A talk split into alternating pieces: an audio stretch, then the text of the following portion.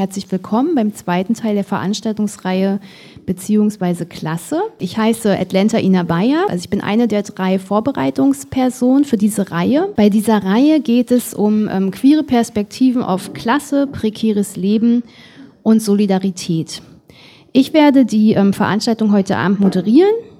Es ist die zweite von insgesamt fünf. Und wer letzte Woche schon mal da war, einige Gesichter erkenne ich auch wieder, der kennt mich und meine zwei Mitstreiterinnen schon.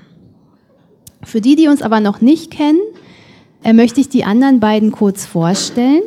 Das sind ähm, Katharina Pühl und Lia Becker. Katharina sitzt hier vorne in der ersten Reihe und sie arbeitet als Referentin für feministische Gesellschafts- und Kapitalismusanalyse im Institut für Gesellschaftsanalyse der Rosa-Luxemburg-Stiftung hier in Berlin.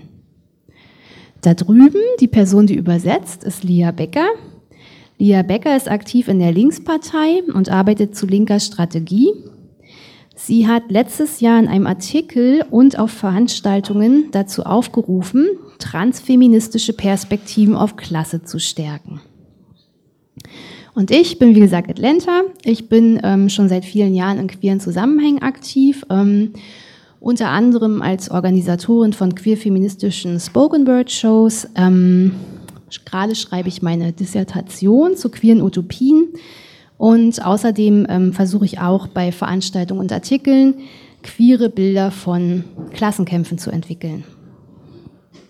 So, Bisschen längere Einführung. Ähm, wir freuen uns sehr, dass wir heute Abend wieder hier sein dürfen. Ähm, wir waren letzte Woche am Mittwoch schon im Südblock und ähm, an dieser Stelle erstmal ein ganz herzliches Dankeschön an den Südblock und das Aquarium, dass es möglich ist, es hier zu machen. Besonderes Dankeschön auch an Cloud, Richard und Fatma, die uns beim Aufbau der Technik an der Bar unterstützen ähm, und auch an die Rosa-Luxemburg-Stiftung. Da vorne gab es so ein paar Laugenstangen und ähm, was zum Draufstreichen. Vielleicht habt ihr Glück und es gibt noch was. Ähm, das hat die äh, Stiftung uns zur Verfügung gestellt.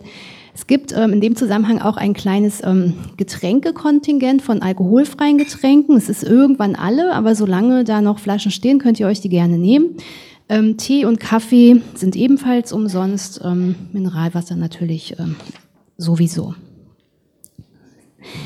Ähm, ich würde gerne noch sagen, dass es eine Audioaufnahme von der Veranstaltung heute Abend gibt. Allerdings ähm, von dem, was wir hier oben sprechen, also es würde euch jetzt gar nicht ähm, betreffen, falls euch das ähm, nicht recht ist. Ähm, genau, ich wollte es nur sagen. Ja, so. Und dann vielleicht noch der letzte Orga-Punkt. Ich habe hier so ein Klemmbrett, ähm, weil für die RLS, für die Stiftung, ähm, die das finanziert, brauchen wir genau eure Unterschriften als Teilnehmerin. Und zum Angucken noch dabei ist auch ein Flyer von der großen Mietendemo am 6. April. Ich gebe das einfach mal rum.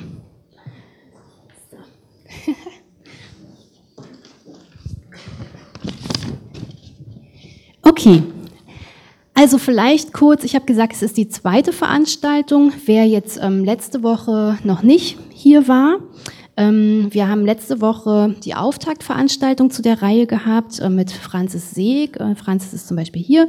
Äh, Martina Witte von den Prolo-Lesben, Ali Nakituta von Quiraspora aus Bremen und Volker Woltersdorf haben wir dabei angefangen, über Klasse, Klassenunterschiede und Klassismus in LSBTTIQ-Communities zu diskutieren. Eingeladen war auch noch Encarnacion Gutierrez Rodriguez, die aber krankheitsbedingt leider absagen musste. Fanden wir sehr schade, ihre Perspektive hat uns hier definitiv gefehlt. Und was letzte Woche passiert ist, ähm, ist, dass wir erstmal versucht haben, eine Breite verschiedener queerer Positionen und Perspektiven im Zusammenhang mit dem Thema aufzuzeigen. Ähm, dabei ist auch schon sehr viel angesprochen worden, ähm, jedoch sind wir nicht so richtig in eine Diskussion über konkrete Kämpfe gekommen, was aber sicherlich auch zu viel für einen Abend gewesen wäre. Letzte Woche war es hier sehr voll. Heute ist es überraschend auch ganz schön voll geworden. Ähm, ähm, letzte Woche gab es so ein paar technische Probleme. Ähm, die gibt es diesmal nicht. Ähm, genau. Und ähm, also gut, ich denke, dass es halt für die Diskussion, die wir führen wollen, ja immer noch eine ganz gute Größe ist. Ja, nicht zu voll. Ähm, genau. Heute soll es nämlich ähm, einerseits um verschiedene Perspektiven auf prekäres Leben und Wohnen gehen, daneben aber auch über konkrete Kämpfe. Wir wollen mit unseren Gästinnen und euch diskutieren, wie queere und inklusive Kämpfe um das Recht auf Stadt aussehen und organisiert werden, entweder schon werden oder wie sie organisiert werden könnten. Was brauchen verschiedene Queers zum Wohnen? Welche Hürden stehen im Weg? Und welche politischen Veränderungen wären notwendig, damit das erreicht werden kann? Welche Ansätze für Bündnisse in solchen Kämpfen gibt es schon? Welche braucht es noch? Macht es Sinn, sich in die Bewegung zur Enteignung der Immobilienkonzerne mit queeren Perspektiven einzubringen? Beziehungsweise wie könnte sowas konkret aussehen? Das sind die Fragen, die auf dem Programm stehen.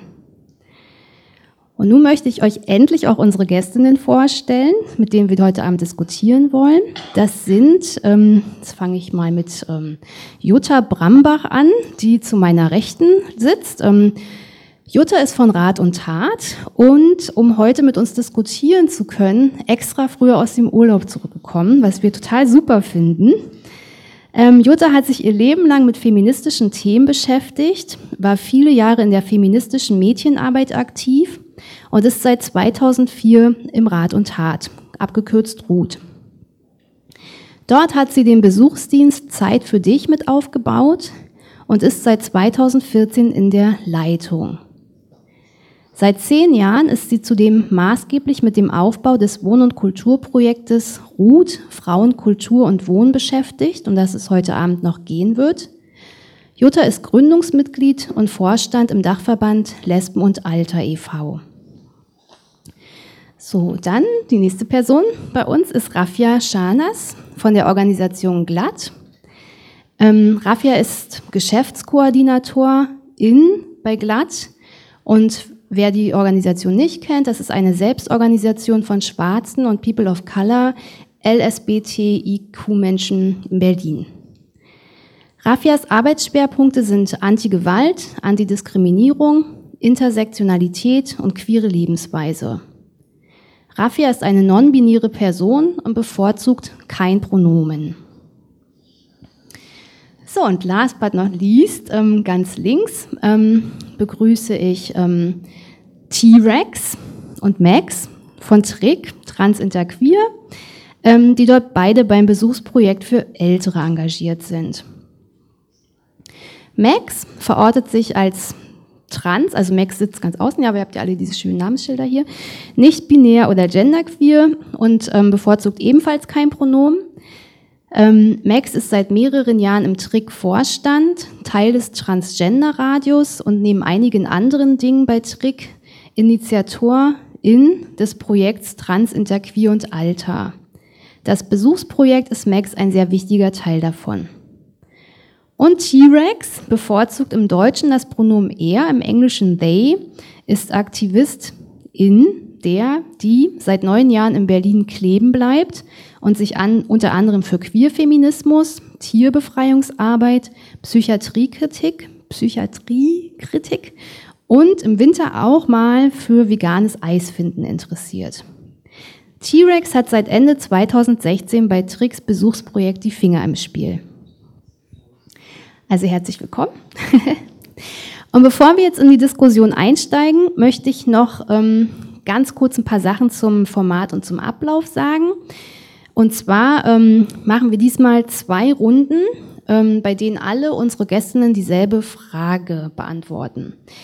Ähm, wir haben uns gedacht, dass wir dann nach der ersten Runde schon eine kurze Pause machen mit einer Murmelrunde. Wisst ihr alle, was eine Murmelrunde ist? Beim Murmelrunde geht es darum, dass man Kontakt zu seinen Sitznachbarinnen aufnimmt und mit denen so murmelt. Also nicht murmeln spielt, sondern halt so leise spricht und sich ein bisschen darüber unterhält, was man so gehört hat und wie man es so fand und so. Genau, also das wollen wir nach der ersten Fragerunde machen. Dann machen wir eine zweite Fragerunde.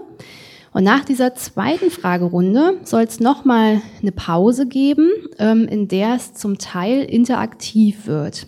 Und interaktiv heißt in dem Fall, dass hier im Raum so verschiedene Whiteboards und Flipcharts aufgebaut sind mit verschiedenen Fragen, ähm, die heute Abend eine Rolle spielen sollen.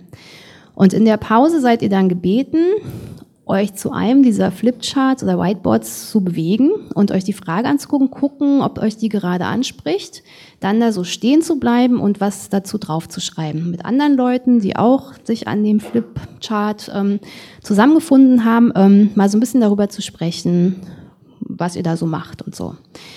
Und dann geht die Pause aber noch ein bisschen weiter. Also insgesamt wird sie 20 Minuten lang sein, sodass ihr dann auch nochmal aufs Klo könnt, eine rauchen, neues Getränk holen oder wie auch immer. So, Okay. Ah, jetzt ist mir hier so ein Blatt rausgefallen. Okay, aber ich glaube, so viel wollte ich auch nicht mehr sagen. Ähm, genau, ah ja, noch eine Sache und zwar, ähm, wir wünschen uns, wie schon beim letzten Mal, eine offene, fehler- und differenzenfreundliche Umgangsweise miteinander. Ähm, wir glauben, dass das für einen gemeinsamen Austausch ähm, hilfreich ist. Ähm, genau, und wir hoffen, dass das ein Anliegen ist, was wir alle in dem Raum teilen könnten ähm, und auch gemeinsam darauf achten. Sollte es aber so sein, dass ähm, euch Dinge an der Diskussion stören, ähm, ihr denkt, dass eure Grenzen überschritten werden, ähm, haben wir auch heute Abend wieder eine Awareness-Ansprechperson. Ähm, die Rolle übernimmt heute Abend Katharina, die hier vorne am Computer sitzt. Ja? Also sie könnt ihr jederzeit ansprechen. Gut. Und jetzt aber genug der Vorrede, es sei denn, ihr habt noch irgendwelche Fragen. Okay, es wurde ja auch noch gar nicht viel gesagt. Insofern würde ich vorschlagen, wir legen jetzt mal los mit der ersten Frage. Und ähm, genau, ich würde vorschlagen, dass wir vielleicht der Reihe nach Jutta, Raffia, T-Rex, Max ähm, vielleicht was dazu sagen, also ihr dann beide halt zusammen. Und ähm, die erste Frage, die ich in die Runde geben möchte, ist, ähm, dass euch die Frage nach dem Wohnen, die ja heute Abend eine Rolle spielt, euch alle jeweils in verschiedener Weise in eurer Arbeit beschäftigt oder auch die Frage nach dem Recht auf Stadt. Ähm, deswegen stellt doch vielleicht erstmal die Arbeit vor, die es in euren Gruppen dazu gibt. Ähm, was macht ihr da? Was für Projekte verfolgt ihr da? Genau, ihr habt ein Wandermikrofon. Geht das so? Mhm. Ah ja. Okay. Ja, also ich würde gerne zuerst das Gut kurz vorstellen. Äh, da geht es natürlich noch nicht um Wohnen, weil das Gut ist nicht nur Wohnen, aber es geht um Raum. Also es geht auch um äh, Räume für uns sozusagen. Ähm, das Gut wird in diesem Jahr 30 Jahre alt. Am 18. Oktober feiern wir im Schwutz wird es eine Geburtstagsfeier geben, Jubiläumsfeier. Das Ruth wurde äh, damals von einer Gruppe älterer Lesben und Lesben äh, mit Behinderung gegründet, für die es damals im Prinzip auch schon keinen Raum gab. So, also insofern war dieses Thema Raumschaffen eigentlich von Anfang an ein wichtiges Thema im Ruth. Demzufolge sind wir darauf ausgerichtet, äh, unsere Angebote eben immer bei unseren Angeboten ältere Lesben und Lesben mit Behinderung mitzudenken, was aber nicht heißt, dass nicht auch jüngere Frauen willkommen sind, weil alle denken immer zu uns, bei uns sind nur die Älteren. Dem ist nicht so. Also auch die jüngeren Frauen sind willkommen. Soll ich auch noch kurz erzählen, was wir anbieten? Mache ich vielleicht einfach kurz. Ja, weil ich glaube, das ist ganz wichtig äh, zu sehen, wie hat sich das entwickelt? Also wie sind wir eigentlich dahin gekommen, äh, auf die Idee zu kommen, ein Wohnprojekt aufbauen zu wollen? Das kam ja nicht einfach nur so, sondern es hat, hat ja den Hintergrund äh, von dem, was da im Hut war. Also wir bieten im Hut psychosoziale Beratung an, Paarberatung, Coming-out-Beratung, äh, es gibt viele Freizeit- und Kulturveranstaltungen, sowas wie Lesbenfrühstück oder das Lesbencafé. Es gibt äh, Veranstaltungen unterschiedlichster Art. Heute zum Beispiel, es läuft jetzt gerade zeitgleich, äh, stellt sich Lesben gegen Rechts vor im Gut. Also für all diese Dinge geben wir Raum. Dann werden immer wieder Ausstellungen von lesbischen Künstlerinnen gezeigt. Es gibt einen Kreativsalon, es gibt ein großes Outdoor-Programm. Also einfach alles, was irgendwie die Möglichkeit schafft, miteinander in Kontakt zu kommen, Freundinnen kennenzulernen, irgendwie gemeinsam äh, was Zeit zu verbringen, Kommunikation miteinander zu fördern. Aus äh, der Notwendigkeit letzten Endes, also es gibt immer so Entwicklungsschritte, ne? aus der Notwendigkeit nach mobiler Unterstützung und Begleitung heraus hat sich 2005 der Besuchsdienst Zeit für dich entwickelt. Das war damals so, dass äh, Besucherinnen angefragt haben, äh, ich schaffe das nicht mehr zu kommen, ich schaffe den Weg einfach nicht mehr, könnt ihr nicht mal vorbeikommen oder kann mich nicht mal einer abholen. Das ging damals einfach nicht. Aber das ist der Hintergrund, äh, vor dem uns denn die Idee gekommen ist, praktisch mit den Frauen gemeinsam so einen Besuchsdienst zu entwickeln. Das gab es damals schon in Hamburg, also da kommt die Idee für uns zumindest eigentlich her. So, seitdem äh, sind ehrenamtliche Frauen da. Wir haben den Besuchsdienst damals aufgebaut, zuerst nur ehrenamtlich, das hat nicht funktioniert. Dann gab es eine Finanzierung dafür über die ARD Fernsehlotterie und später dann auch eine Regelfinanzierung. Ähm, da will ich jetzt nicht weiter drauf eingehen, obwohl das auch noch ein spannendes Thema ist. Ähm, wir stellen jedenfalls fest, dass der Besuchsdienst ähm, insofern gut äh, in dem gut verortet ist, als dass es sinnvoll ist, ähm, dieses Angebot des RUT, was wir dort alles machen, äh, Kaffee, Frühstück und so weiter, auch zu haben oder Beratungsangebot, weil die Frauen, die besucht werden von Ehrenamtlichen, eben auch praktisch dann ja gemeinsam ins Hut kommen können oder aber auch zu anderen Veranstaltungen der Community. Die Idee ist einfach, den Kontakt zur Community eben zu erhalten. Das finden wir ganz wichtig. So, weitere Projekte, die wir haben, sind im Moment noch äh, dieses LSBTI Infrastruktur Inklusion. Das ist jetzt ein neueres Projekt, das gibt es seit Herbst letzten Jahres. Dabei geht es darum, Inklusion und ähm, Barrierefreiheit innerhalb der Community zu verankern. Jetzt nur ganz kurz zusammengefasst, da will ich jetzt gar nicht weiter drauf eingehen. Und es gibt ein Projekt, in dem es um die Verstärkung von Sichtbarkeit äh, von Lesben geht. Und dann gibt's natürlich das Wohnprojekt. Also das Wohnprojekt hat sich letzten Endes wieder äh, aus dem Hut heraus aus dem Besuchsdienst entwickelt. Also es ist einfach naheliegend, wenn du viel mit älteren Lesben auch zu tun hast, kommt irgendwann die Frage, was tue ich, wenn mobile Angebote nicht mehr ausreichen? Was mache ich, äh, wie bleibe ich mit anderen Lesben im Kontakt? Wie bleibe ich mit der Community im Kontakt, wenn ich nicht mehr so mobil bin? Wenn auch meine Freundinnen vielleicht nicht mehr so mobil sind. Also alle werden dann ja auch älter. Wo finde ich Freundin, wenn ich kaum noch unterwegs sein kann und der Lebensradius sich einfach einschränkt? Oder wenn ich einfach nicht mehr alleine wohnen will? Was passiert, wenn ich alleine in der Wohnung nicht mehr zurechtkomme? Und natürlich immer die Sorge auch, ähm, wenn ich dann doch irgendwie in eine Einrichtung muss, eine Senioreneinrichtung, dort dann in einer Hetero-Welt zu leben, wo ich relativ isoliert und alleine bin. Davor haben ganz viele Angst, verständlicherweise, kann ich gut nachvollziehen, hätte ich auch Angst. Und letztlich natürlich auch der Wunsch und die Notwendigkeit, im Alter so versorgt zu sein, dass die Miete gezahlt werden kann und dass ich mein Leben so organisieren kann, dass ich mit geringen finanziellen Mitteln auskommen kann.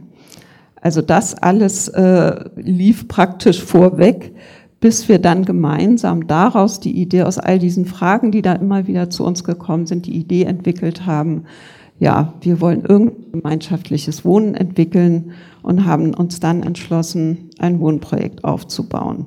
Was das eigentlich heißt und was da auf uns zukommt, haben wir damals noch nicht gewusst und das war auch gut so. Sonst wären wir vielleicht auch zurückgeschreckt. Ja, Gleichzeitig hat sich immer mehr abgezeichnet, dass die äh, Huträume einfach viel zu klein sind. Also das Projekt hat sich natürlich entwickelt, ist praktisch aus einer äh, Selbsthilfeinitiative entstanden, ist immer größer geworden und das ist klar, äh, die Gründung war 1989. Ähm, irgendwann hat der Platz an allen Ecken und Enden nicht mehr ausgereicht. Sprich, wir brauchen dringend größere Räume und das ist auch so und mehr Platz für all die Angebote, die wir machen.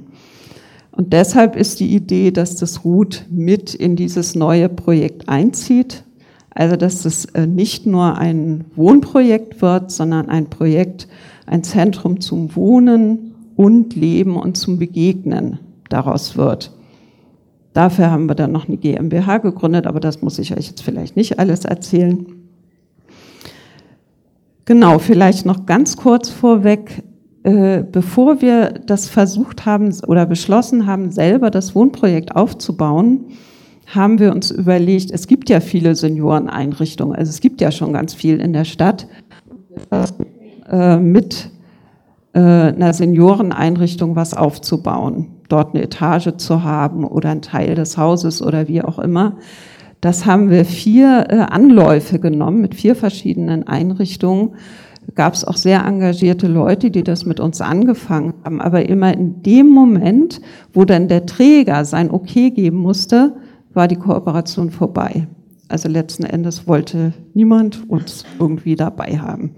Also das war praktisch auch noch mit ein Grund, warum wir dann beschlossen haben, okay, dann machen wir eben selber was. Ja, soll ich zu dem Wohnprojekt noch ganz kurz was sagen? Da ich heute die Wächterin der Zeit bin und diese okay, unangenehme Aufgabe geahnt. habe, ja, würde ich immer sagen, wir haben noch eine zweite Runde. Nach der zweiten Runde haben wir nachher noch viel Zeit zur gemeinsamen Diskussion. Also wir kriegen alles unter, vielleicht später. Ja, okay. Gut, dann Rafia. Danke, Jutta, für diese ausführliche Einführung. Ich wusste auch voll viele Punkte nicht. War super interessant auf jeden Fall. Ähm, ja, ich stelle dann auch Glad kurz vor. Äh, Glad feiert dieses Jahr ähm, sein 20-jähriges im September äh, mit äh, ähm, Projekt Les Migras von Lesbenberatung zusammen. Ähm, wir sind eine Selbstorganisation von schwarzen und People of Color queere Menschen. Ich werde ab jetzt die Abkürzung BIPOC, also Black und POC queere ähm, Menschen benutzen. Ähm, was wir anbieten ist, wir machen, ähm, wir machen teilweise soziale Arbeit in Form von äh, psychosoziale Arbeit, psychologische Beratung, auch Veranstaltungen, Angebote in ähnlicher Art, wie ihr das für ähm, Lesben macht, machen wir das halt spezifisch für schwarze und POC äh, queere Menschen. Ähm, wir versuchen uns in verschiedene politischen Diskursen, Plattformen uns einzumischen, die Perspektiven von äh, BIPOC-queere Menschen sichtbar zu machen und äh, die äh, Bedürfnisse und Lebenslagen von uns sozusagen in den Vordergrund zu bringen. Äh, wir machen Antidiskriminierung, Antigewaltarbeit. Äh, wir sind auch ähm, unterwegs in verschiedene ähm, Gremien und so weiter. Ein zweites äh, Hauptteil von unserer Arbeit ist auch äh, Diskriminierung freie Szene für alle. Das ist ein Projekt, der sich damit beschäftigt, innerhalb der queere Communities ähm, verschiedene Diskriminierungsformen sozusagen aufzuzeigen und zusammen mit Community versuchen, die ähm, an diese Diskriminierungsform zu arbeiten, versuchen diese zu vermeiden. Ähm, Schwerpunkt liegt dabei auf äh, Antirassismusarbeit, äh, Barrierefreiheit, ähm, und so weiter. Da äh, das Projekt gibt auch jetzt seit 2009, glaube ich, genau. Ähm, und äh, da sind verschiedene Ausgehorten wie Schwutz und ähm, Südblock, also die gängige queere Orten sozusagen in dem Netzwerk drin. Ähm, was mit mir, wir mit Thema Wohnen zu tun haben, ist eigentlich Wohnen ähm, von Anfang an bei Glad dabei, weil wir auch eine Verein sind, die mit äh, schwarzen und People of Color Menschen arbeiten, die Migrationshintergrund haben. Wir haben häufig mit Menschen zu tun, die äh, neu in Deutschland ankommen oder in Berlin ankommen und versuchen in irgendeiner Art und Weise Aufenthaltsrecht äh, zu bekommen oder schon äh, illegalisiert sind und äh, ähm, dadurch kommt das Thema als Grundbedürfnis und einer der Hauptthemen, wie, wie äh, bekomme ich mein Leben hier im Griff äh, sozusagen häufig vor. Ähm, wir hatten auch für als äh, in 2016, 17 gab, ähm, viele geflüchtete Menschen nach Berlin gekommen, ähm, waren halt auch äh, sehr viele queere geflüchtete Menschen, die äh, vorzüglich nach Berlin gelandet sind und auch dann zu uns. Äh, daraufhin ähm, hat Glad äh, mit Unterstützung von Aktion Mensch ein kleines Projekt äh, Sava angefangen, der sich damit beschäftigt hat, äh, queere Geflüchtete in Wohnraum sozusagen zu vermitteln. Ähm, das äh, lief vor ein Jahr. Es war sehr kleine, also eigentlich so äh, 3000 Euro Finanzierung. Eigentlich lief es auf äh, ehrenamtliche Basis. Und ähm, in der Zeit würde auch sehr krasse und häufig so Erfahrungen gesammelt worden aufgrund des ähm, queer sein, ungeflüchtet sein, was im Wohnungsmarkt passieren kann, worum es auch später gehen wird. Da gehen wir halt, da gehe ich dann später äh, im Detail drauf ein. Erstmal zu viel zur Vorstellung. Dankeschön, Rafia. Okay, dann T-Rex und Max. Also erstmal danke für die Einladung. Danke euch. Genau, also Max und ich kommen von Trick, also das steht kurz für Trans Queer e.V., das ist ein Berlin, Berliner Verein, der auch ganz viele Sachen macht, aber das lasse ich jetzt mal so unter den Tisch fallen, weil wir sind speziell für das Besuchsprojekt von Trick da und dann würde ich das erstmal kurz vorstellen. Und prinzipiell noch, ich versuche nicht so ähm, schwere Worte zu benutzen, aber ich bin so ein bisschen verseucht von der Uni. Also wenn, wenn ich irgendwie, wenn mir was rausrutscht und ihr ein Wort nicht kennt, dann meldet euch einfach kurz oder so. Oder generell wäre das, glaube ich, schön für den Abend, wenn ihr einfach dann kurz Bescheid sagt oder so. Ja. Ähm, genau, also unser Projekt versucht halt auch Vereinzelung und Vereinsamung entgegenzuwirken, von denen halt vor allem natürlich ältere Menschen betroffen sind und mobilitätseingeschränkte Menschen und dann speziell natürlich noch trans, inter und queere Menschen. Und wir versuchen dem halt entgegenzustellen, dass es Kontakte geschaffen werden und damit auch Zugang zu Teilhabe letztendlich. Unser Projekt heißt öfter mal Besuch bekommen. Und das ist in der Form, zumindest im deutschsprachigen Raum, oder ich kenne kein anderes Projekt, ist es einzigartig, weil es sich halt an ältere und oder mobilitätseingeschränkte trans, inter und queere Leute richtet, die sich Kontakt wünschen zu anderen trans, inter und queeren Leuten. Und das heißt, dass dieser Kontakt, der kann ganz unterschiedlich aussehen, also von sich die Lebensgeschichte erzählen oder zusammen Krimis gucken oder ein Bild malen oder vielleicht auch zusammen zu irgendeiner queeren Veranstaltung gehen, was auch immer, das können die Leute selber halt aushandeln. Das ist was Ehrenamtliches, das heißt, dass die Leute, die besucht werden und die Leute, die besuchen, die bekommen nichts dafür. Das heißt halt auch genau, dass alles ähm, verhandelt wird, wie oft die Besuche stattfinden und was da genau passiert. Das Projekt ist dementsprechend auch keine Einzelfallhilfe oder keine Putzhilfe und keine Pflege. Das ersetzt in keinster Weise irgendwie SozialarbeiterInnen oder TherapeutInnen. Kann natürlich sein, dass es vielleicht mal für beide passt, dass ähm, zusammen mal eingekauft wird oder so, aber das sollte jetzt nicht die Regel sein. Ja, und das Besuchsprojekt von Transinterqueer gehört an sich noch zu einem Modellprojekt, was Teil von Transinterqueer ist, das heißt Transvisible. Und das ist ein Projekt, was auf fünf Jahre angelegt ist und was verschiedene Schwerpunkte noch hat. Halt zum Beispiel Transinterqueer und Alter, wo wir dazugehören. Ansonsten gibt es auch ein Transinter-Archiv und zum Beispiel noch ähm, Trans- und Sexarbeit ist auch ein Schwerpunktthema von diesem großen Modellprojekt Transvisible. Und da haben wir das Glück, dass wir gefördert werden über das Projekt Demokratie leben von dem Bundesministerium. Und ich sage immer spaßenshalber das Bundesministerium für unbeliebte Leute, weil ich mir nicht merken kann, wer da drin ist. Also Bundesministerium für Familie, Senioren, Frauen und Jugend. Genau. Und das gibt seit 2015, wird das gefördert finanziell. Und der aktuelle Stand ist allerdings so, obwohl das ja jetzt schon eine Weile her ist, dass 2015 das angelaufen ist, dass es jetzt nicht so ist, dass gerade 20 Leute oder so sich alle regelmäßig besuchen und das so ganz einwandfrei läuft, sondern dass es sich um Einzelpersonen handelt und wir auch ganz schön gucken müssen, überhaupt, dass diese Besuche tatsächlich stattfinden. Also gerade ist es so, dass es ähm, drei Leute gibt, ungefähr, die besucht werden möchten und so anderthalb, die besuchen wollen. Und in der Geschichte war es halt oft so, dass es zum Beispiel am Anfang gab es ganz viele Leute, die besuchen wollten. Und dann gab es aber noch niemanden zum besucht werden. Und das hat sich dann oft so ein bisschen abgewechselt, dass es dann vielleicht mal die Person gab, die besucht werden wollte. Und dann gab es gerade niemand zum Besuchen und dann springen Leute auch wieder ab.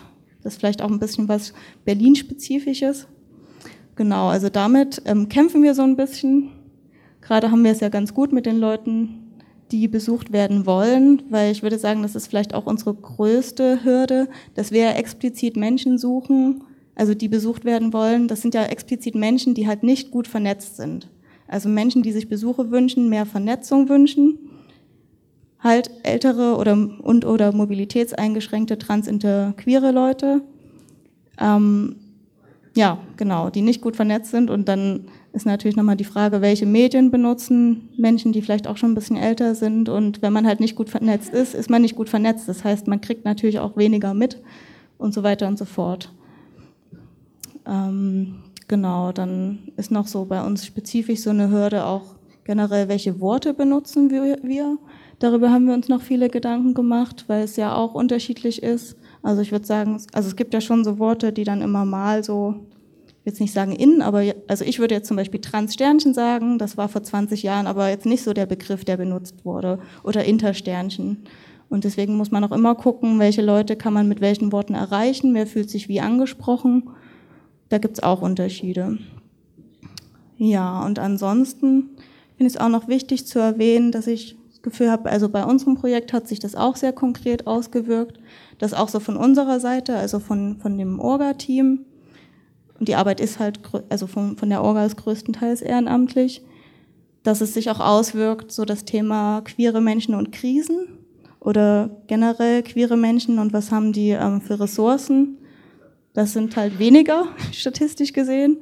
Und damit meine ich jetzt nicht nur sowas, dass halt queere Menschen irgendwie schlechter bezahlte Jobs haben, sondern auch, ähm, was hat man emotional irgendwie zu tun.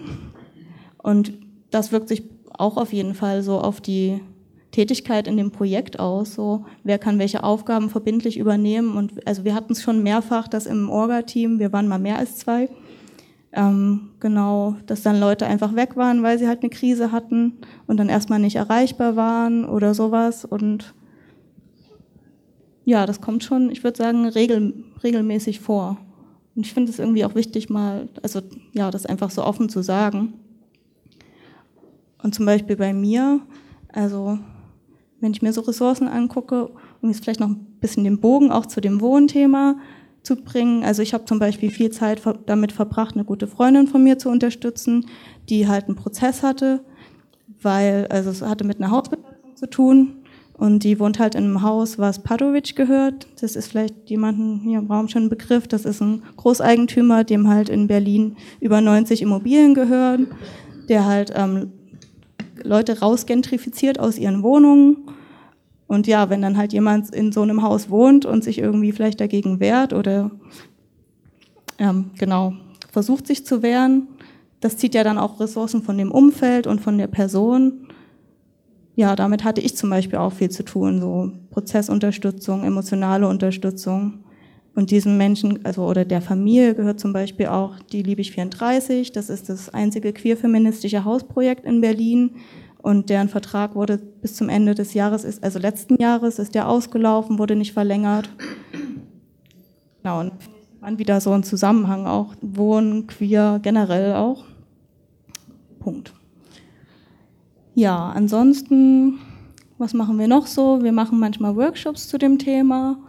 Du machst Interviews zum Thema Transinterqueer und Alter, Zeitungsartikel und Max macht generell noch das größere Feld Transinterqueer und Alter bei Trick. Das heißt, du machst, du veranstaltest noch eine Gruppe, die auch gerade nicht so gut läuft, weil nicht so viele Leute halt ähm, dahin kommen. Ähm, was machst du noch? Ah ja, in Interviews fürs Transgender Radio auch. Genau. Und an der Stelle nochmal Werbung. Wir haben tolle Flyer für dieses Projekt. Wenn ihr Leute kennt, die besucht werden wollen oder die besuchen möchten oder die Lust haben, bei der Orga mitzumachen, dann könnt ihr euch gerne Flyer mitnehmen und ihr könnt gerne, ähm, wir haben auch eine Internetseite, steht auch auf dem, nee, steht auf dem Flyer noch nicht drauf, aber die, wir wissen die Internetseite. Ähm, genau, also könnt das gerne verbreiten und Werbung machen und wir freuen uns über Menschen. Super, danke auch an euch. Dann sind wir jetzt schon am Ende der ersten Runde angekommen. Und jetzt, wie gesagt, gibt es eine Murmelrunde. Wir haben es jetzt ähm, ungefähr 20 nach 7. Ich würde mal vorschlagen, wir machen so eine fünfminütige Murmelrunde. Ich ähm, sage dann in fünf Minuten Bescheid. Und genau, schnappt euch äh, Sitznachbarinnen total gerne auch Leute, die ihr vielleicht noch nicht kennt, die dann was ganz äh, Überraschendes zu sagen haben, was ihr noch nicht erwartet. Und ähm, unterhaltet euch einfach ein bisschen darüber, ja, was ihr so mitbekommen habt, ähm, genau, was ihr euch zu dem Thema so denkt oder wie auch immer ihr möchtet. Ja? Es geht los, Murmelrunde. Jetzt machen wir mal weiter. Es gibt ja noch eine zweite Runde und dann nochmal die Möglichkeit, ähm, weiter zu diskutieren. Genau, die zweite Frage, also erstmal, genau, ich hoffe, ihr hattet eine gute Murmelrunde. und die Frage, mit der wir jetzt weitermachen wollen, ich würde vorschlagen, vielleicht fangen wir dann von euch wieder an zurück. Ähm, ist was aus der Perspektive eurer Projekte, Organisation, wie auch immer, fehlt? Welche Bedürfnisse haben die Menschen, mit denen ihr arbeitet? Was wünschen sie sich vom Wohnen, beziehungsweise was brauchen sie? Welche Hürden stehen dem im Weg und welche politischen Ver Veränderungen wären notwendig, damit das erreicht werden kann? Und ähm, einige ähm, von euch haben im Zuge also des lukrativen Geschäfts mit der Miete selber Vereinsräume verloren. Es wäre deshalb toll, wenn ihr auch dazu noch mal kurz was sagen könnt, ähm, was da der Stand bei euch ist ähm, und was solche Verdrängung für eure Arbeit beziehungsweise für queere Communities in Berlin bedeutet. Also wenn das auf euer Projekt zutrifft. Okay, dann machen wir so lang. Okay, also ich könnte ein bisschen was dazu sagen, was bei Trixo passiert ist vor ja, im Sommer 2017. Also da mussten wir die ganz tollen Räume in der Glogauer Straße verlassen, weil unser Mietvertrag nicht verlängert wurde. Also auch so eine Sache von wegen Gentrifizierung. Und äh, ja, wir waren da total fit. Wir sind aus allen Nähten geplatzt. Das lief alles total super. Wir hatten unheimlich viele Gruppen.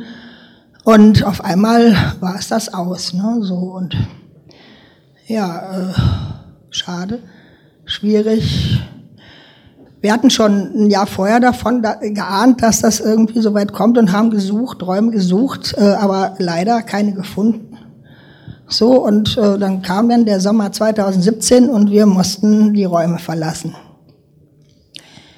Ja, wir haben äh, uns um, ein, um, um, um Büromöglichkeiten dann gekümmert. Dann hatten wir, wir haben ja zwei Plätze in einer Bürogemeinschaft, eine ganz tolle Bürogemeinschaft war das allerdings so gefunden und das musste alles wesentlich kleiner laufen, wie es vorher war. Unsere ganzen Gruppen mussten irgendwie outgesourced werden. Also teilweise sind die dann bei befreundeten Projekten untergekommen. Und äh, unsere ganze Arbeit ist irgendwie ziemlich äh, schwierig geworden. Also Trick, was das mal bedeutet hat, war dann auf einmal äh, sehr viel weniger. genau, und äh, äh, ja. Wir haben dann äh, vor voriges Jahr im Juni dann Räume bezogen in Schöneberg. Für uns viel, viel, viel zu teuer. Ganz schöne Räume, äh, aber viel zu teuer und eigentlich auch, ähm, ja, ziemlich, also, äh, wenig äh, äh, also Berührung dadurch zu anderen, weil das Räume sind, die sind im sechsten Stock, die haben keinen offenen Bereich wie damals in der Glogauer Straße, wo sich alle getroffen haben, wo man Kaffee trinken konnte und alles sowas. Ja. Die sind halt so ein bisschen dicht, da kommt auch niemand sonst hin, außer ein paar Gruppen, die übrig geblieben sind und wir halt, die unsere Büroarbeit da machen. Wir versuchen jetzt wieder noch andere Räume zu finden, die äh, günstiger sind von der Miete her, weil wir können das auf Dauer nicht leisten. Ja.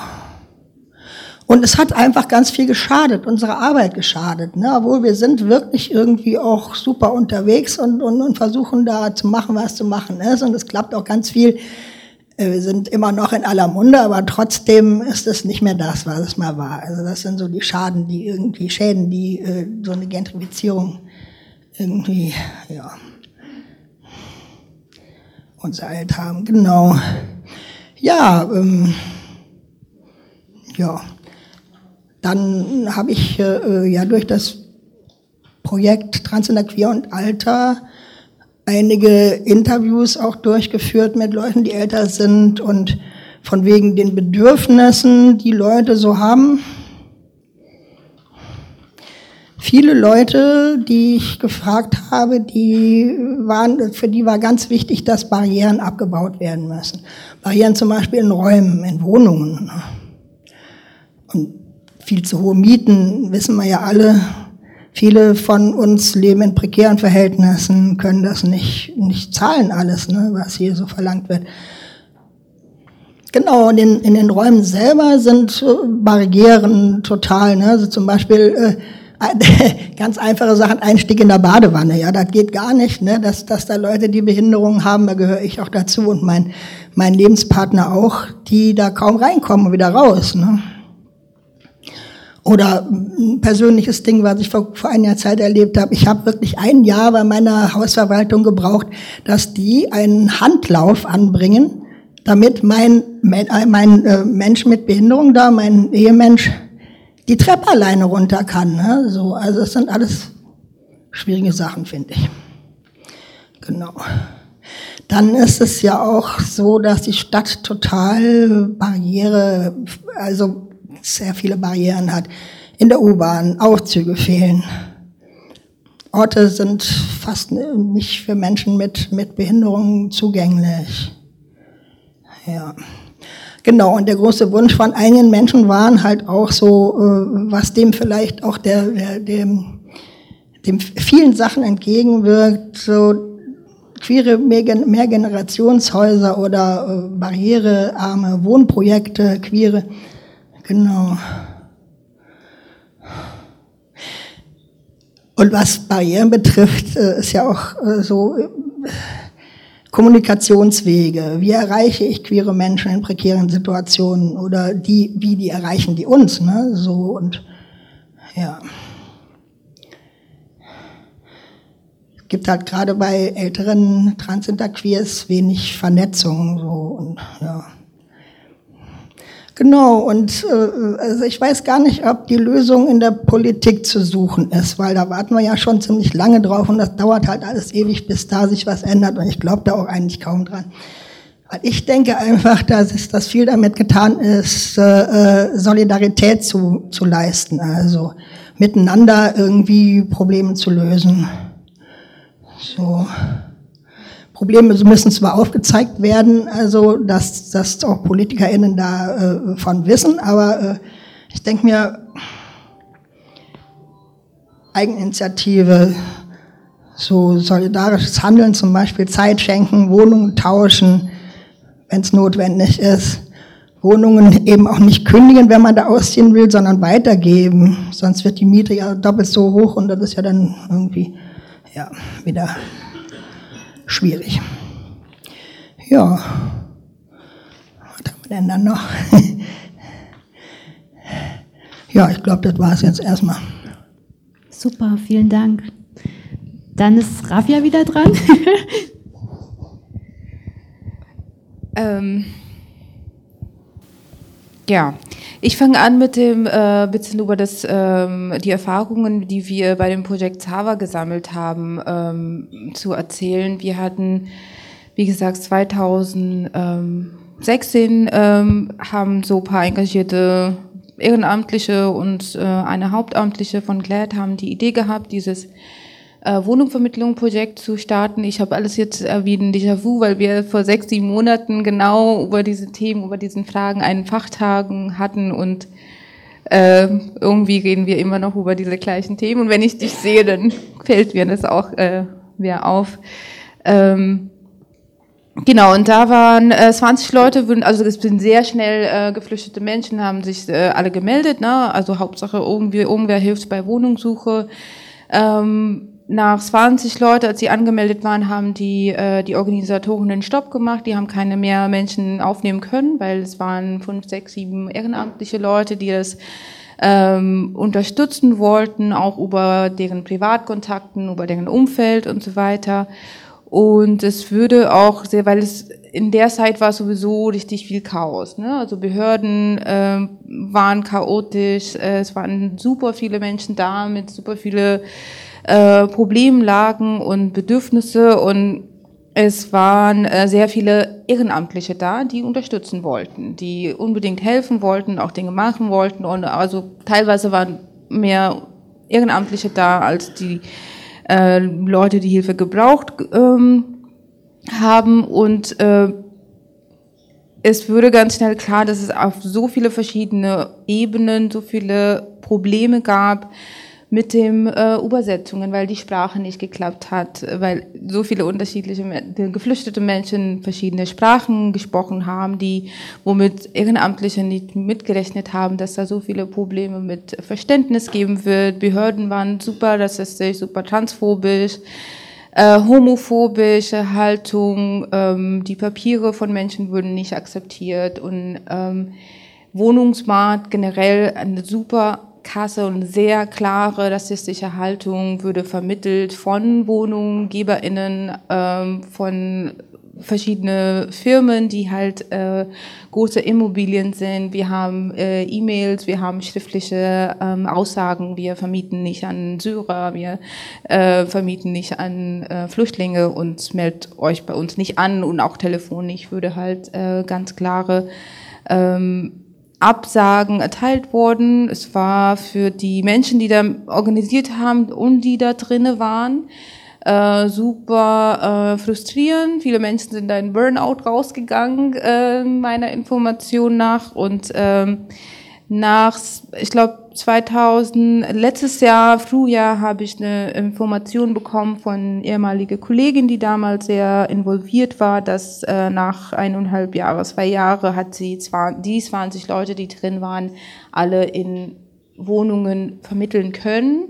Aber ist nur dadurch passiert, weil diese Person hatte Kontakt zu einer Beratungsstelle, die ähm, für ähm, eine Gewalt gegen Frauen äh, Projekt ist und Zugang zu einem bestimmten Weg hatte, um Transfrauen in Wohnungen vermitteln zu können.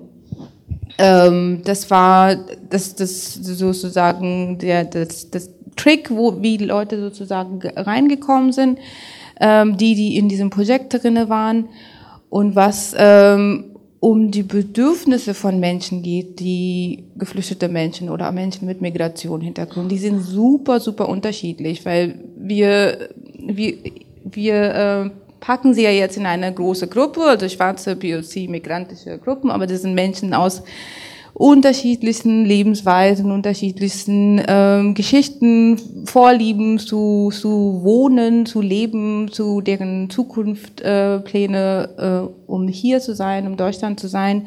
Das ist sehr, sehr schwierig da, das in paar Sätze zusammenzupacken. Es gibt Menschen, die gerne in WGs leben wollen. Es gibt Menschen, die unbedingt alleine leben wollen. Es gibt Menschen, die in äh, sozusagen ähm, in, in, in Großgruppen äh, leben wollen. Das ähm, Hausprojekt, also was, was auch unterstützt hat bei dieser äh, Tava-Site, waren auch, äh, dass Menschen könnten in verschiedene Hausprojekte vermittelt werden, wo halt Solizimmer gab und auch ein bisschen mehr Bereitschaft teilweise, um äh, geflüchtete Menschen aufzunehmen oder auch eine äh, Auseinandersetzung mit ähm, Thema Rassismus und so weiter. Aber trotz auch all diese Auseinandersetzungen und äh, reflektierte Räume haben wir mit dem Thema Rassismus innerhalb diesen Hausprojekten, Thema Transphobie, Homophobie innerhalb dieser reflektierten Räume zu tun gehabt. Mein letzter Fall ist zum Beispiel eine Person, die ähm, die äh, ich über Glad kennengelernt habe und ähm, unterstütze, die legalisiert ist, ähm, unterstütze. Wir haben Geld gesammelt, Miete gesammelt, alles ist geklärt vor einem Jahr. Leute haben sozusagen unterschiedlich gespendet. Wir haben eine WG gefunden eine queer-feministische WG, die jetzt nach vier Monaten ähm, mit dem Essensgeruch nicht klarkommt, was die Person da kocht. Also es sind auch so viele Bedürfnisse, die auch dann später im Alltag ähm, auftauchen, auch von Menschen, die jetzt ne, also die, die jetzt klar äh, nicht äh, kategorisierbar sind. Ne? Und das ist auch nicht, nicht Kritik an diese WG, dass sie damit nicht klarkommen, aber es ist trotzdem ist so eine so, so ein Bedürfnis von der Person, die einfach ihr Essen kochen möchte und das nicht kochen kann, weil andere vegan sind und so weiter. Ähm, da gibt, wie gesagt, eine große Brandbreite, äh, wo die Bedürfnisse liegen. Ich glaube, das, das Hauptthema ist überhaupt ein Recht auf Wohnraum, überhaupt Recht auf Orte, Beratung, wo man hingehen kann, ohne ohne rassistisch, transphobisch, homophobisch, klassistisch behandelt zu werden, ohne auf die Sprache zurückgewiesen zu werden. Ah, du bist da seit zwei Jahren hier immer noch so wenig Deutsch, man kann mit der Person weniger reden, weil die kein Deutsch kann. Und diese ähm, eine offene offene Haltung und eine offene ähm, mehr dieser Fokus auf wir akzeptieren dich wie du bist und gucken was du brauchst. Das ist was ähm, als als halt so eine allgemein Bedürfnis sagen kann, was wir halt von voll vielen Menschen mitbekommen, die zu uns kommen. Glad ist auch ein sehr kleiner Verein und wir arbeiten, wie gesagt, sehr spezifisch äh, mit äh, schwarzen und POC-queere Menschen. Das sind spezifische Zielgruppe. Wir sind auch nicht das größte Verein mit super viele Angebote. Da sind zum Beispiel andere Vereine wie äh, Schwulenberatung, Lesbenberatung, äh, äh, mehr ähm, in, in Öffentlichkeit auch.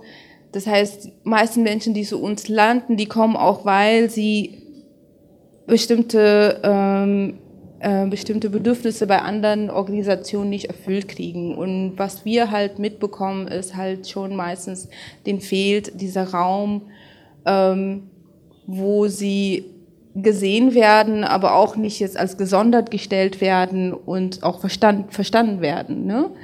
Ähm, ist ein antirassistischer Raum, der intersektional denkt. Ähm, Klasse und Bildung, äh, Hintergründe spielen auch super große Rolle äh, bei diesem ähm, Hürden, die ähm, queere Menschen mit Migrationsgeschichte äh, zu tun haben. Je besser Englisch die sprechen können, je besser sie sich anpassen können an weiße Verhaltenweise, eine weiße Denkweise, dass sie von weißen Menschen als äh, sozial gesehen werden. Ah, mit der Person kann ich gut umgehen oder mit der diese Person zu, sehr zugänglich, weil ich verstehe diese Verhaltencode, die Person mitbringt. Desto bessere Chancen haben sie. Und das hat auch in den letzten paar Jahren sehr, sehr deutlich gezeigt, dass im Fall von queere Geflüchtete, dass die Menschen, die äh, mit einem Bildungsbackground mit bessere Englischkenntnisse, ähm, weißere Aussehen, sind schneller zu Wohnungen und WGs und Hausprojekten reingekommen. Und die Menschen, die immer noch in leben, ich habe da in 2015, 16 gearbeitet, ein Jahr lang und war letztens noch mal da.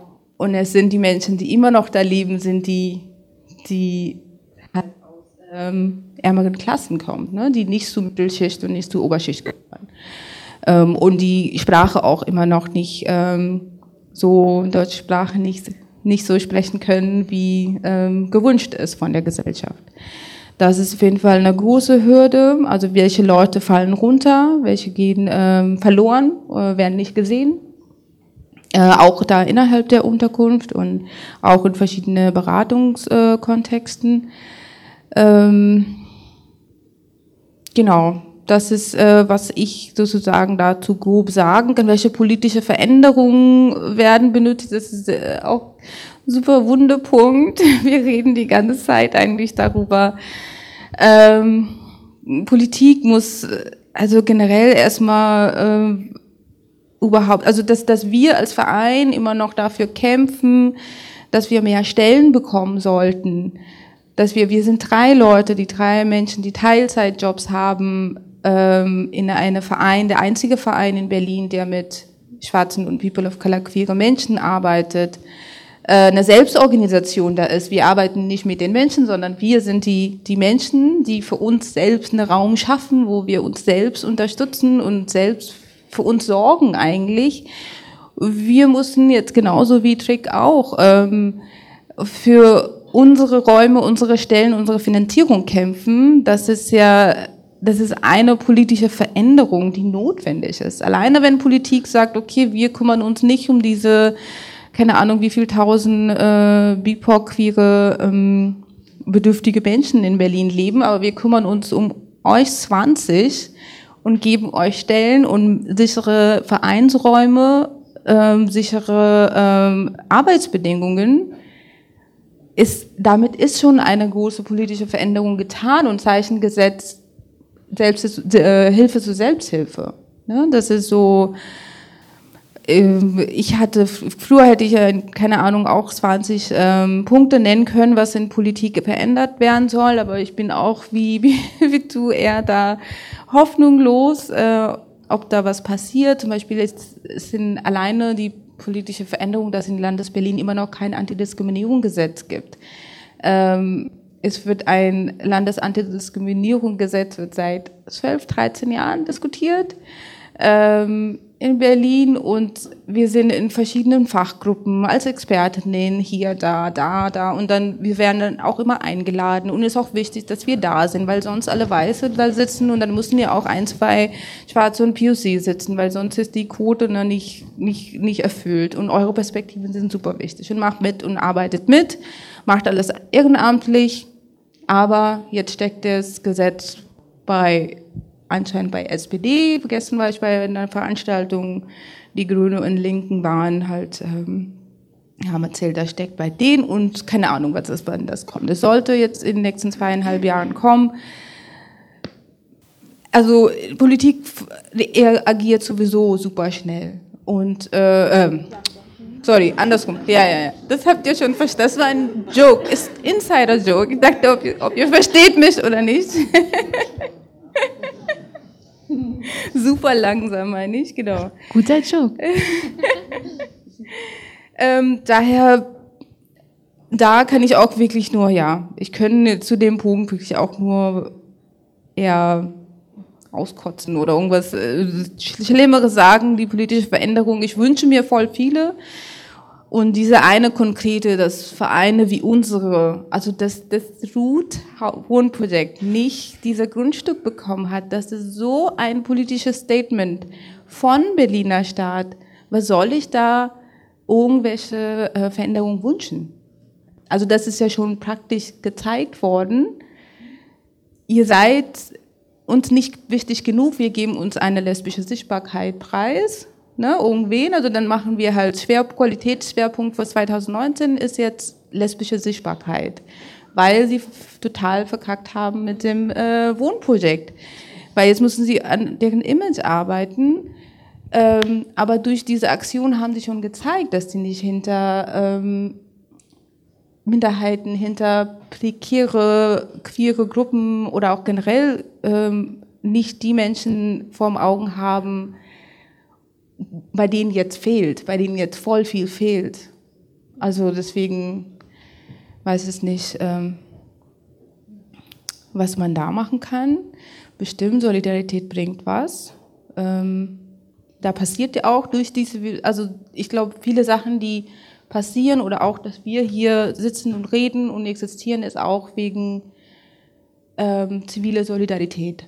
Das ist da und das funktioniert auch und ist gut auch. Und je mehr, desto, desto, desto stärker sind wir.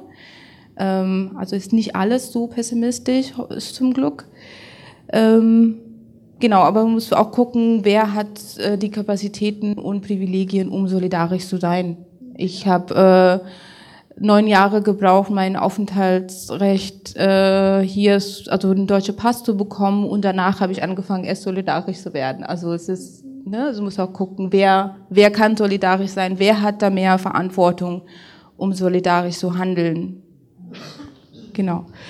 Ähm, zum Thema Vereinsräume, auch äh, keine Miete. Wir bekommen von, von unserer GeldgeberInnen keine Miete. Wir könnten uns dafür für kämpfen, dass wir halt irgendwo anders Gelder beantragen und mehr Mieten bekommen, aber wir, äh, da wir auch eine Gleit ist immer ein Verein gewesen, der auch hauptsächlich von Ehrenamtlichen ähm, organisiert worden ist und auch meistens von Menschen, die selbst also Migrationsbackground haben oder neu sind und die deutsche Sprache auch nicht so herrschen. Also diese ganze Antrag stellen und dann Gelder bekommen, die verwalten und dann die Verwendungsnachweis machen und so weiter. Das ist auch eine sehr äh, starke deutsche weiße ähm, Standards, die erfüllt werden müssen, die nicht für von allen Menschen möglich sind zu erfüllen. Da mussten dann auf jeden Fall irgendwelche AkademikerInnen eingestellt werden, die diese Aufgaben erfüllen können und das ist nicht immer möglich. Ne?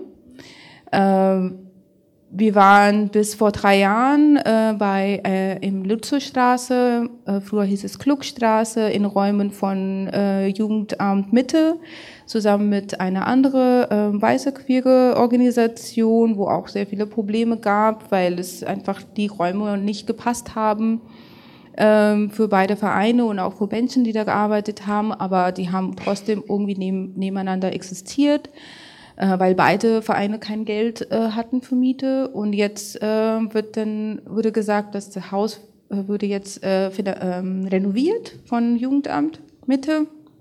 Und seit drei Jahren ist Glad in irgendeiner Keller gelandet erstmal, weil wir auch keine Geld für Miete hatten. Da sind irgendeine andere Verein uns äh, deren Keller sozusagen zur Verfügung gestellt. Dadurch ist die Arbeit von Glad richtig flachgelegt worden. Also weil diese Keller war unter einer Jugendclub.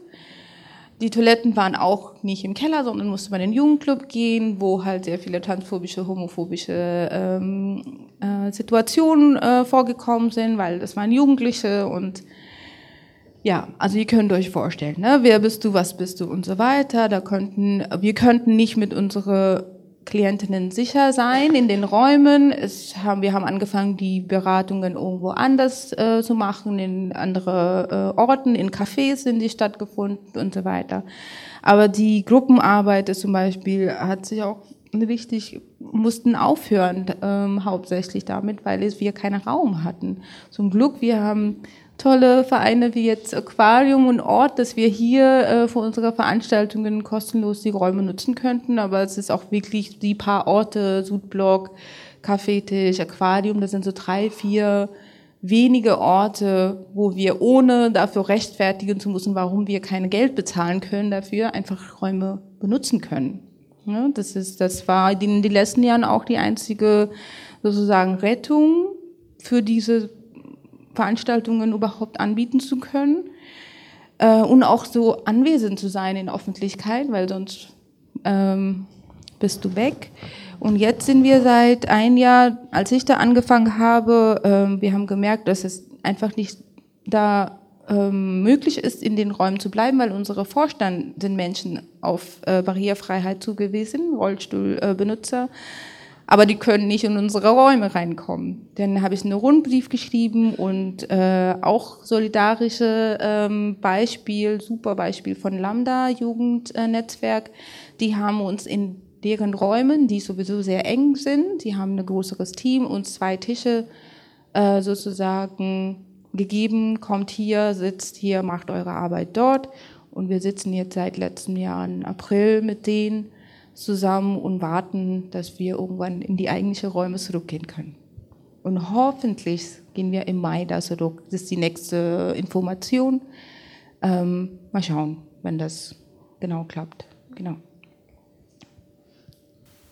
Es reicht, ne? Time ist um, ne? Zeit, genau. Wir machen nachher noch weiter. Aber vielen Dank, Rafia. War ja auch super spannend.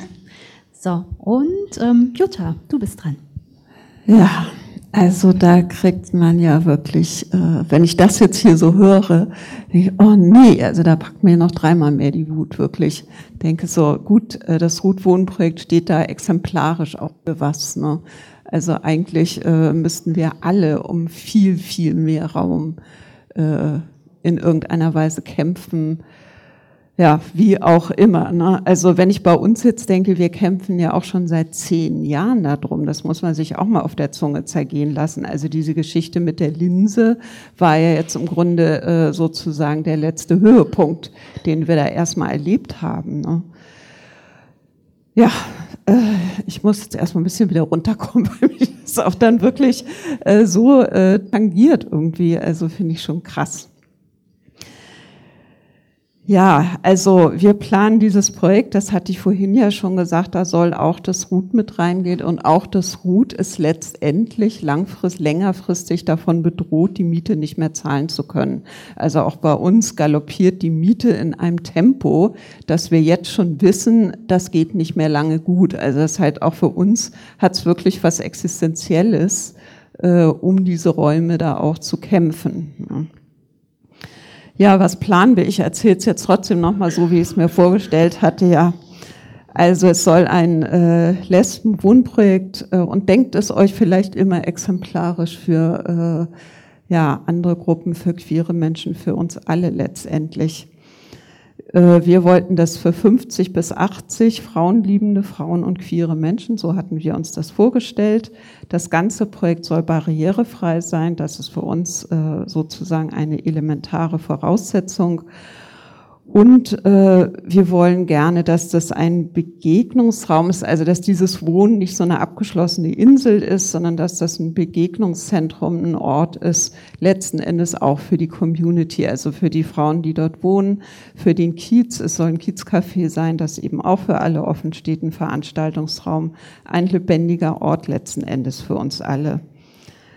Rollstuhlgerechte Wohnungen soll es dort geben und natürlich, was für uns immer ein ganz äh, wichtiger Faktor ist, das sollen bezahlbare Wohnungen sein. Das heißt, es darf nicht ein Projekt sein, wo am Ende die Mieten so sind, dass dann doch keiner da einziehen kann oder keine.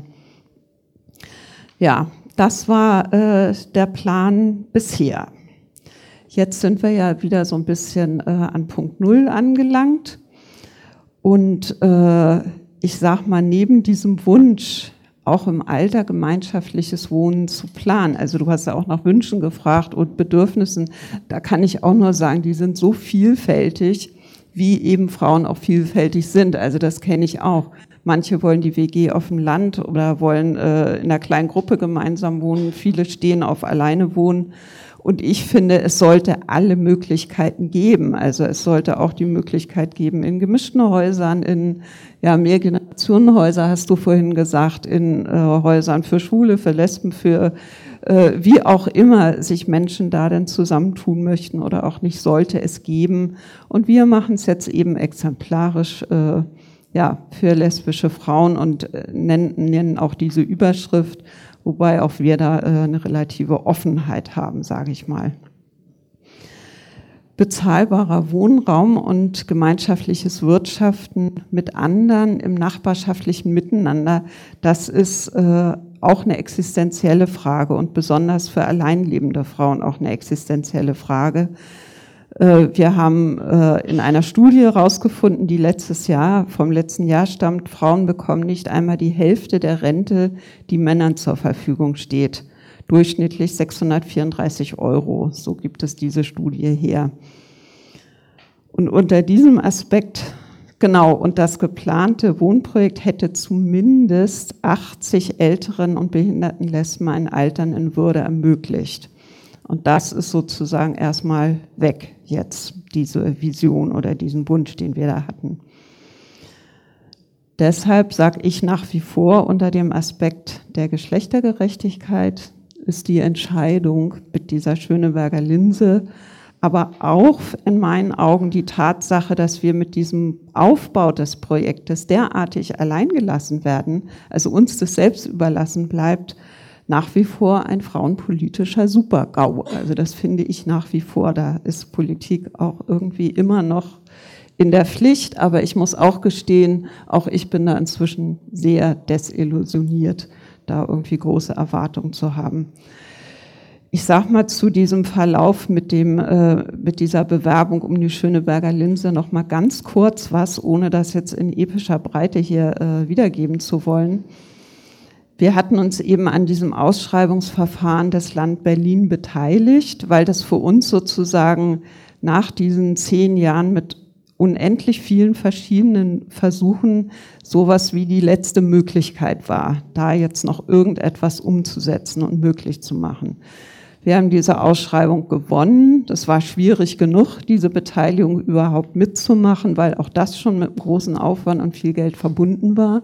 Das heißt, es ist immer alles irgendwie mit viel Geld und vielen Ressourcen verbunden. Haben wir hingekriegt, auch dank äh, ja, wirklich ehrenamtlicher Unterstützung auch von äh, Fachleuten da. Wir haben es zubesprochen bekommen, das heißt, wir haben gewonnen mit unserem Konzept. So, dann legt ein Mitbewerber wegen Verfahrensfehler Einspruch gegen diese Entscheidung an. Und dem wird prompt stattgegeben. Also da werden wirklich die ganzen Spielregeln wieder auf den Kopf gestellt. Alles fängt neu an. Es gibt eine zweite, noch teurere Bewerbungsrunde, äh, die wir uns da wieder irgendwie irgendwie umsetzen und möglich machen, einfach aus dem heraus, wir wollen einfach nicht aufgeben, wir wollen es durchziehen.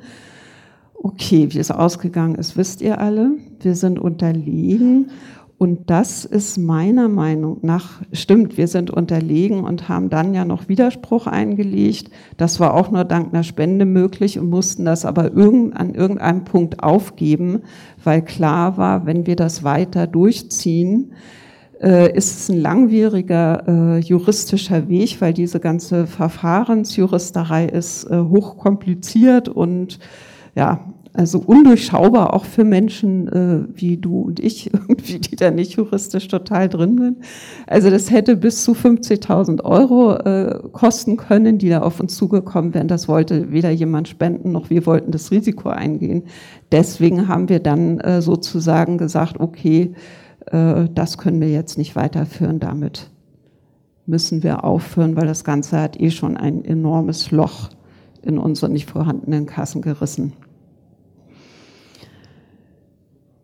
Ja, unser Konzept war trotzdem gut, das Architekturkonzept war gut, also es gab eigentlich keinen Grund, äh, dem Konzept nicht zuzustimmen. Letzten Endes hat tatsächlich das finanzielle Gebot äh, den Ausschlag gegeben.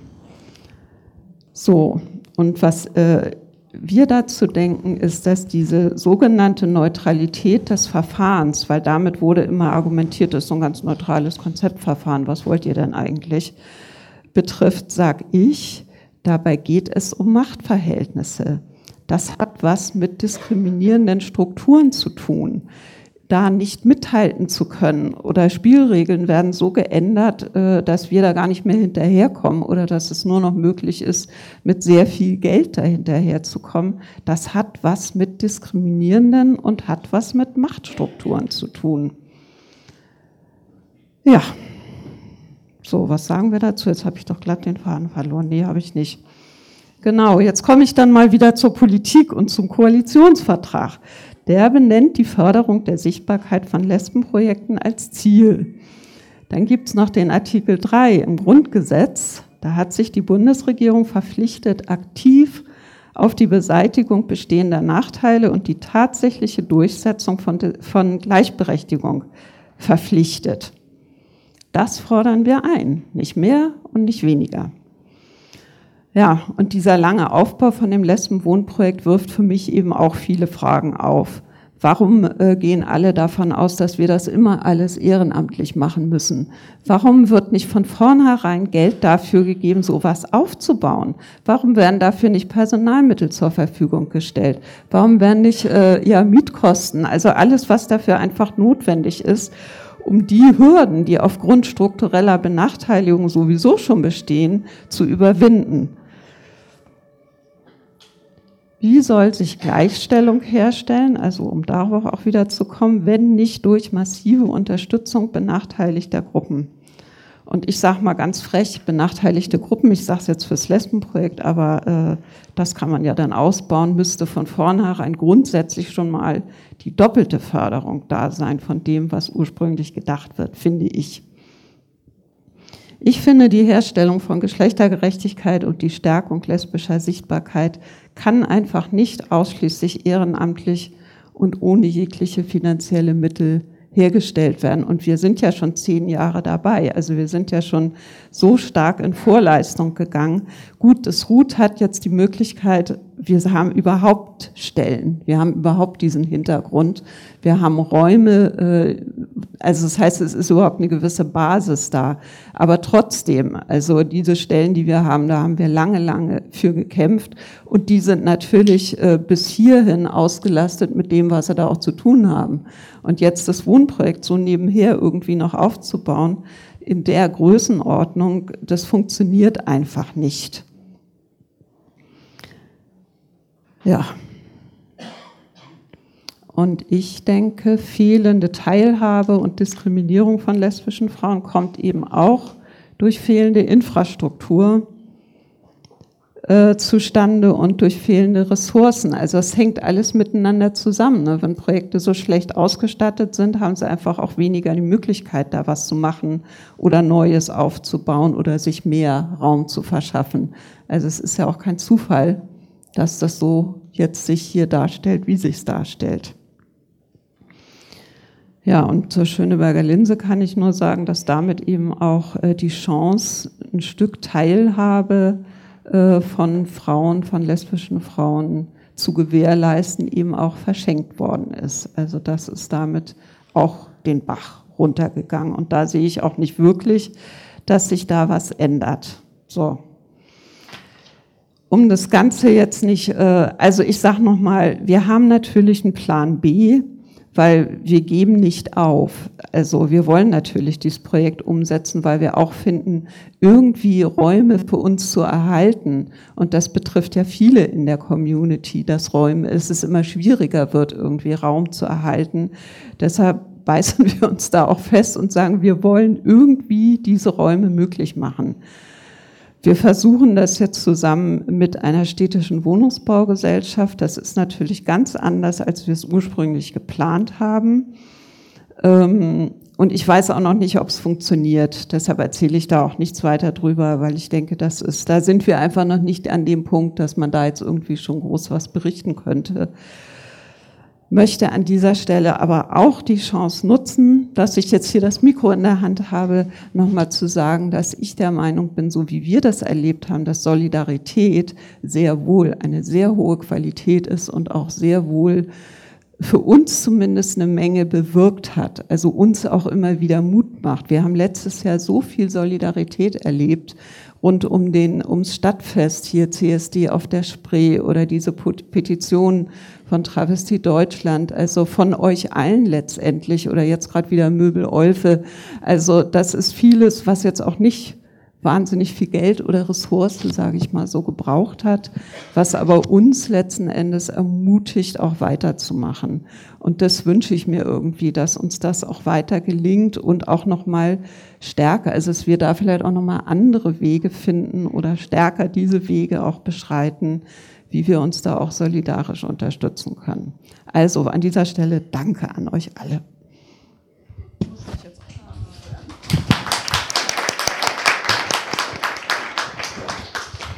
Vielen Dank, Jutta.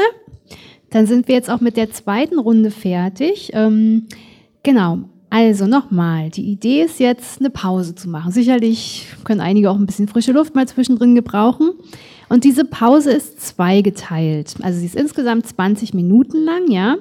Aber davon sind 10 Minuten interaktiv. So. Und ähm, ehrlich gesagt, ich blicke, blicke auch schon ein bisschen so Gesichter mit großen Augen. Aber mir erscheint es irgendwie kontraproduktiv, wenn wir erst die Pause machen und dann das mit den Diskussionen, weil dann dauert wahrscheinlich alles doppelt so lang oder so. Deswegen hoffe ich, dass es euch noch möglich ist, ähm, vielleicht das mit diesen Diskussionen an den Stellwänden zuerst zu machen. Und ich sage da noch mal was ganz kurz dazu, wie wir uns das vorgestellt hatten. Und zwar gibt es da jetzt hier vorne einmal an dieser Wand von mir aus geradezu und einmal an der Wand hier zum abgeteilten nächsten Raum und dort hinten insgesamt drei Tafeln. So, und da stehen so verschiedene Fragen dran, mit denen wir uns ähm, heute Abend ähm, beschäftigen wollen. Ähm, zum Beispiel da hinten an der Tafel geht es um politische Hürden, also beim Recht auf Stadt aus queeren Perspektiven oder was wünschen sich Queers vom Wohnen, was brauchen Queers? Wir haben jetzt gehört, da gibt es ganz unterschiedliche Bedürfnisse und man kann es gar nicht so reduziert sagen, aber was müsste sich politisch ändern? Und ähm, da könnt ihr in ganz unterschiedliche Richtungen denken, so wie ihr es eben denkt. So, dann an der Wand geradezu steht die Frage, wie können wir uns aus queeren Perspektiven in die Bewegung zur Enteignung der Immobilienkonzerne einbringen. Genau, weil es gibt ja bereits ähm, Kämpfe um das Recht auf Stadt, an die man sich anschließen könnte. Und nur gemeinsam ähm, kann man wahrscheinlich den Druck aufbauen, dass sowas funktionieren könnte. Aber wie? Also halt, wer selber schon mal auf so Treffen war, war das, weiß, dass sie halt oft nicht besonders queer sind. Ähm, und dann hier an der Wand, ähm, ich gehe mal lieber noch mal gucken, was ich daran geschrieben habe, weil ich habe es alles ein bisschen kürzer gemacht, als es auf meinem Zettel steht. Ähm, da steht die Frage, also die ja jetzt auch auf dem Podium schon ähm, viel diskutiert worden ist, was brauchen verschiedene Queers vom Wohnen? Wie sehen Kämpfe um das Recht auf Stadt aus inklusiven Perspektiven aus? Ähm, wie kann man das möglicherweise auch noch weiterdenken? Genau, also was sind sozusagen queere Kämpfe um das Recht auf Stadt und auf Wohnen?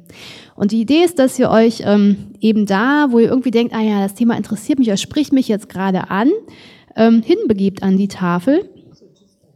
Da sind halt jeweils ein paar Stifte und ähm, Dankeschön, dass ihr da was ranschreibt und mit den Leuten, die da auch was ähm, ranschreiben wollen, ein bisschen quatscht und euch austauscht. Und das so ungefähr zehn Minuten lang und danach endlich auf Klo gehen, pinkeln, äh, Getränk holen, rauchen, wie auch immer. Ja? Genau, wir treffen uns dann in 20 Minuten hier wieder und kommen dann zur großen Diskussion mit allen zusammen.